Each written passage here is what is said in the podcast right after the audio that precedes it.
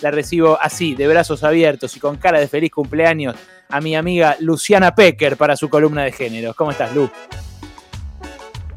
Bien. Bien, qué bien que te escucho, Lu, excelente. Sí, ¿Cómo sí, cuesta, pero ahí lo estamos logrando? Es como el sexting, Lu, es como el sexting. Hay que encontrar la posición. Ahí es.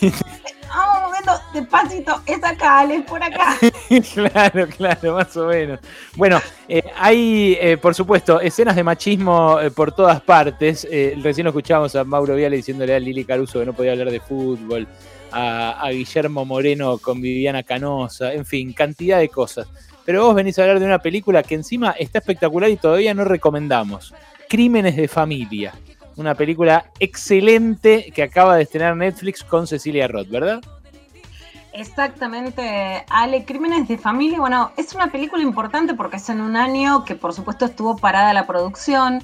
También es súper importante lo que pasa con Netflix, que de hecho hay un tema que me saca de quicio. Señores de Netflix, en la Argentina existe el femicidio. Te ponen homicidio.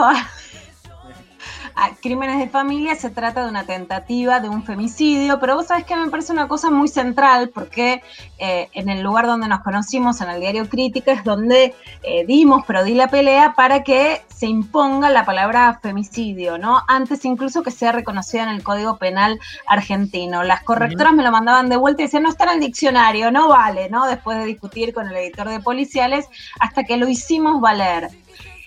Finalmente lo tuvieron que aceptar en el diccionario de la RAE, está en la Corte Argentina. Netflix te pone homicidio y vos fíjate que en esa globalización, como en el Mac Combo de, de los asesinatos, borran la lucha de todo lo que ganó América Latina, incluso por sobre Estados Unidos y Europa. ¿Qué quiero decir? Que aunque las realidades latinoamericanas sean peores que las europeas, en realidad nosotros estamos más avanzados en cómo construimos teorías sobre la lucha.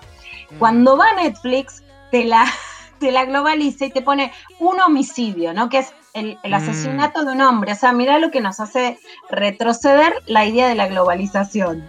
Ahora, eh, más allá de esto, que debe ser en la, en la sinopsis que, presentan ahí para que uno vea la peli, pero después eh, la peli tiene eh, una impronta de denuncia de ese femicidio muy potente. Mira que yo la acabo de ver y es tremendo el relato de ese mentiroso que justamente eh, con lágrimas en los ojos le pretende ah, convencer a un tribunal de que, de que él es el pobrecito de la historia.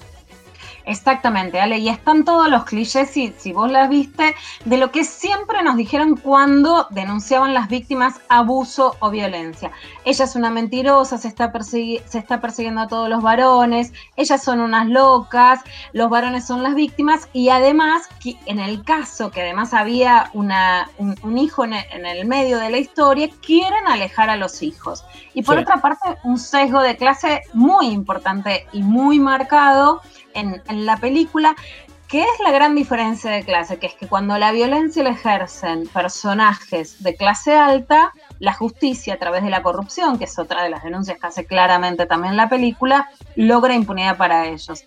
Y otra historia cruzada sobre la trabajadora doméstica de la casa. Sí, total. Y ahí eh, la verdad que lo que destaca, lo que brilla en la peli, es una caracterización magistral de Cecilia Roth de una señora que va viviendo toda una metamorfosis. Ahí ya dejemos de, contar todo porque se la empezamos a spoilear. A la... Alerta spoil. Sí, se empezamos a spoilear a la gente que no la vio todavía. En serio, eh, vive ella, la protagonista, Cecilia Roth, eh, una transformación que eh, la va a llevar a cambiar mucho a lo largo de toda la película. Pero de vuelta, es como vos decís, para mí tiene más peso incluso esa carga de clase, esa caracterización que hace eh, Cecilia Roth de la señora Bien de Recoleta, eh, que eh, toda la historia del crimen, que por supuesto es lo que enhebra narrativamente. Yo me, partió la cabeza, mirá que la había visto actuar grosso a, Cecilia Roth en otros lugares, pero me partió la cabeza el personaje, la impronta que le da a ella, cómo lo hace, la verdad que es un peliculón. Mira qué bueno, Ale. Bueno, la verdad es que uno no se puede imaginar ese personaje en otra actriz, ¿no? Eso es cierto. Y tiene como una, digamos, en principio hay un dato que te voy a contar que está auspiciado, de hecho, por ONU Mujeres y por un organismo muy importante que es la Organización Internacional del Trabajo, por la OIT, que trabaja muy, fuerte en, la Argentina sobre los derechos de las trabajadoras de casas particulares y esa es la historia que, que cruza y en el que Cecilia Roth tiene un lugar muy importante. Hay como, digamos, la película termina contando dos relatos. Uno que sería sobre el derecho al aborto legal, pero especialmente sobre las mujeres que han sido juzgadas no por, no por haberse hecho un aborto, sino por lo que en la justicia después se denomina infanticidio o homicidio agravado por el vínculo, que es muy similar, aunque la historia no es la misma, digamos, pero el caso emblemático en la Argentina es el de Romina Tejerina. Y por supuesto, las diferencias de, clases ahí cruzadas.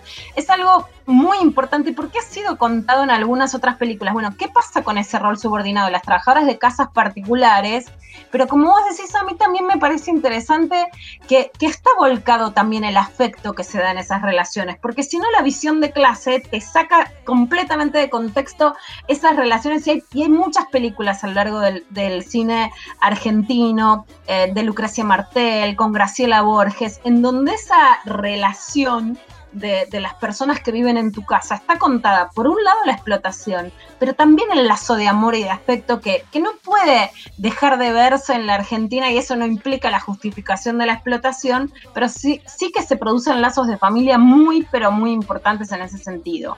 Bueno, y en ese contexto, eh, Cecilia Roth salió en la tapa de gente y se enojó muchísimo. ¿Por qué se enojó, Lu?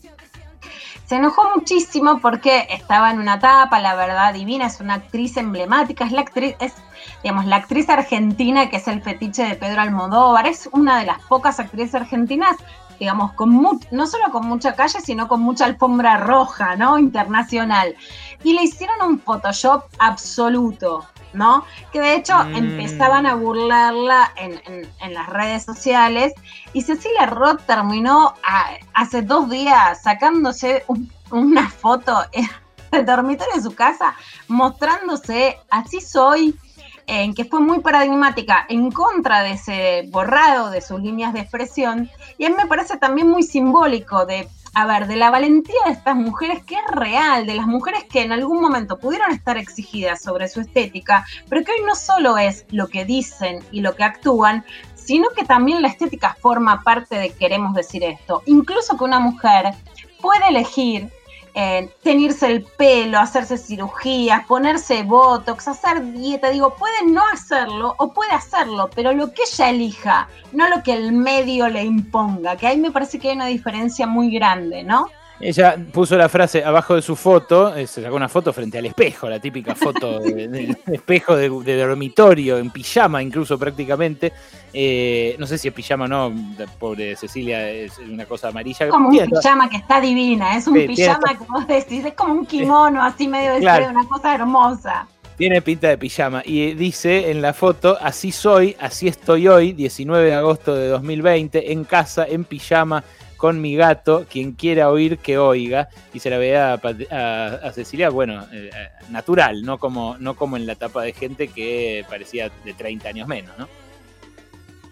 Exacto. Y no solamente, digamos, a ver, parecer de 30 años menos, sino esto, Ale, que, que cuando le pedimos a, digamos, que cuando los discursos cambian, las imágenes son parte de lo que cambian. Y lo importante ahí es cuáles son las imágenes elegidas, porque no tiene que ver con que la belleza natural sea solo no maquillarse. De hecho, las fotos Cecilia Roth es hermosa, es una mujer realmente magnética, es una de las grandes actrices, tiene eso, Ale, como vos decías, que digamos, hay algo que pasa con el cine, con algunos rostros que son realmente impactantes, ¿no? Y pueden pasar de, mostrarte, se ve en la película, una mujer de clase alta, muy, muy cheta, una clase de yoga, a su vida en un colectivo con una camperita y zapatillas.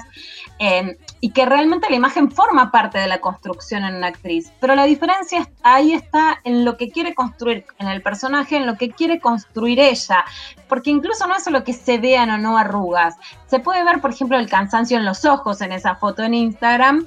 Y en cambio en la producción es, bueno, si quieres ser una actriz, habla contra la violencia, pero el Photoshop es la parte de nosotros vamos a intervenir sobre tu cuerpo para seguir mostrando que las mujeres tienen que ser de tal forma para, para acceder a esa voz pública.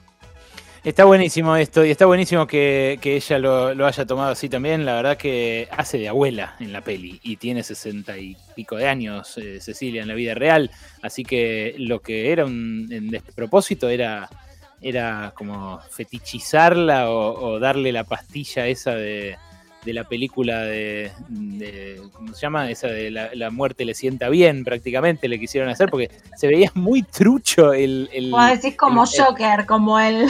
Como el guasón, digamos. Claro, se veía re trucho el photoshopeado. Así que nada, enhorabuena que, haya sacado ella a relucir esto. Eh, y bueno, esa era la razón del enojo. Vale igual la reivindicación para recomendar la peli que está buenísima. En serio, lo hago por enésima vez. Está buenísima y si, y si Ceci fue la, la, inspiradora del amor después del amor, estas son las actrices después del Ni Una Menos, después del Michu. Mirá cómo nos ponemos y mirá cómo nos podemos mirar a los ojos sin engañarnos o tener que disimular lo que somos.